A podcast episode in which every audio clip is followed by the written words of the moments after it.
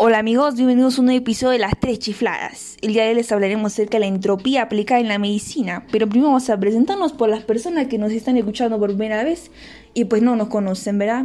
Yo soy Agustina Sellanes y soy médico internista. Hola, yo soy Marcela Soto y soy enfermera. Y yo soy Beatriz Pinzón Solano y soy uróloga. Pero antes de iniciar queremos saber lo que es la entropía, porque como les vamos a estar hablando de un tema que vos no sabes lo que es, ¿verdad? Entonces, decinos, Marcela, ¿qué es la entropía? Mirad que no es nada fácil explicarla y sobre todo comprenderla, ¿vale?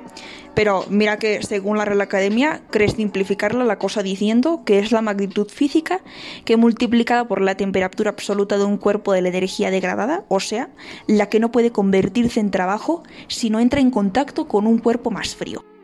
Mira que te confirmo, ¿eh? que no es nada fácil entenderla porque a mí me costó bastante. Pero mira, que en el caso de la biología, la materia viva intercambia constantemente la energía con el ambiente y contribuye a uno de los sistemas más inestables de la naturaleza. La vida es una de las características de cientos fenómenos de regularse por sí mismos y es independiente de todas las cosas externas, aunque en realidad las células toman energía libre, las almacenan, las utilizan en trabajo químico y la devuelven al ambiente en forma de calor. La vida que se manifiesta en los seres vivientes los convierte en los únicos sistemas con entropía negativa que toman energía de su entorno y eso por un corto tiempo y dejan de hacerlo, inician su declinación, su deterioro, aumenta su entropía hasta la muerte.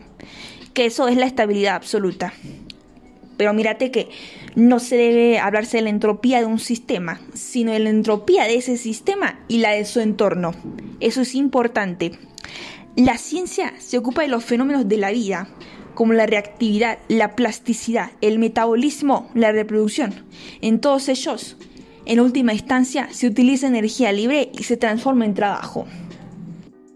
Y no solo eso, además hay que insistir que en el caso de los seres vivos, el concepto de entropía no contradice la segunda ley de la termodinámica, que la materia viva no detiene el proceso de la degradación de la energía y el aumento de la entropía.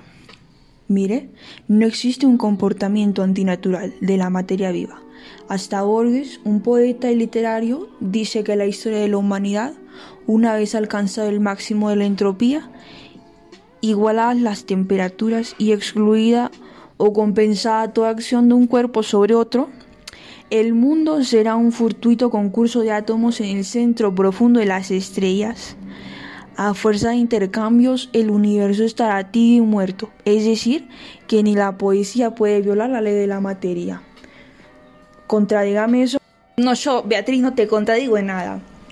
Pero mira que en cualquier sistema, que tal como define la segunda ley de la termodinámica, existe una tendencia al desorden, al caos, a la decadencia y a la descomposición de sus elementos contribuyentes en partes cada vez más sencillas. Los sistemas biológicos no se escapan de este principio físico de ninguna de las maneras. Los árboles mueren, la maleza crece de tu bonito y ordenado jardín. Las arrugas aparecen, se desmineralizan los huesos, los miocitos de tu cuádriceps se atrofian. Decime, ¿acaso se habían puesto a pensar en esto? El día que yo supe de lo que era, me sorprendí de verdad, quedé impactada de lo presente que está en nuestras vidas. Y dejadme deciros que existe una frase que yo la escucho y de verdad me pone como esa, esa frase, eh, no está el horno para bollos, o sea que me pone tensa. Eh, mirad que dice así la siguiente frase. El estado natural del ser humano es la salud. Estamos hechos para estar sanos. Existe una gran cantidad de personas que dan por hecho su estado de salud. Sin advertir la entropía, siempre están trabajando. Dan por hecho que tendrás salud o que te pertenece sin dar nada a cambio.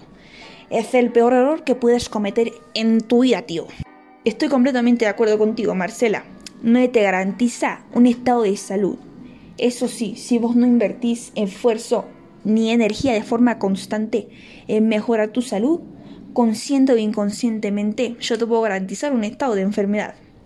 Nadie te puede garantizar relaciones felices, ni que no tengas cáncer, ni que te quedes libre de un infarto, ni que seas económicamente independiente. Pero si no haces nada, si vos no invertís energía en lo contrario, El boludo principio de la física hará de las suyas, creando caos en tu vida. Más tarde o más temprano, así de cruel, es la entropía. mírate que hasta rimó. Y bueno, ahora que usted ya sabe acerca de la entropía, tómela siempre en cuenta. Ya ve que tiene un gran papel en todo, absolutamente todo lo que hace. No solo en la medicina, que fue el tema en el que nos enfocamos el día de hoy, está en todo, literalmente en todo. Quiero que nos diga su opinión acerca de este tema, qué le pareció, si fue de o no. Y pues esto ha sido básicamente todo por el día de hoy. Y los esperamos en una emisión más de las tres chifladas. Gracias. Se despide Beatriz.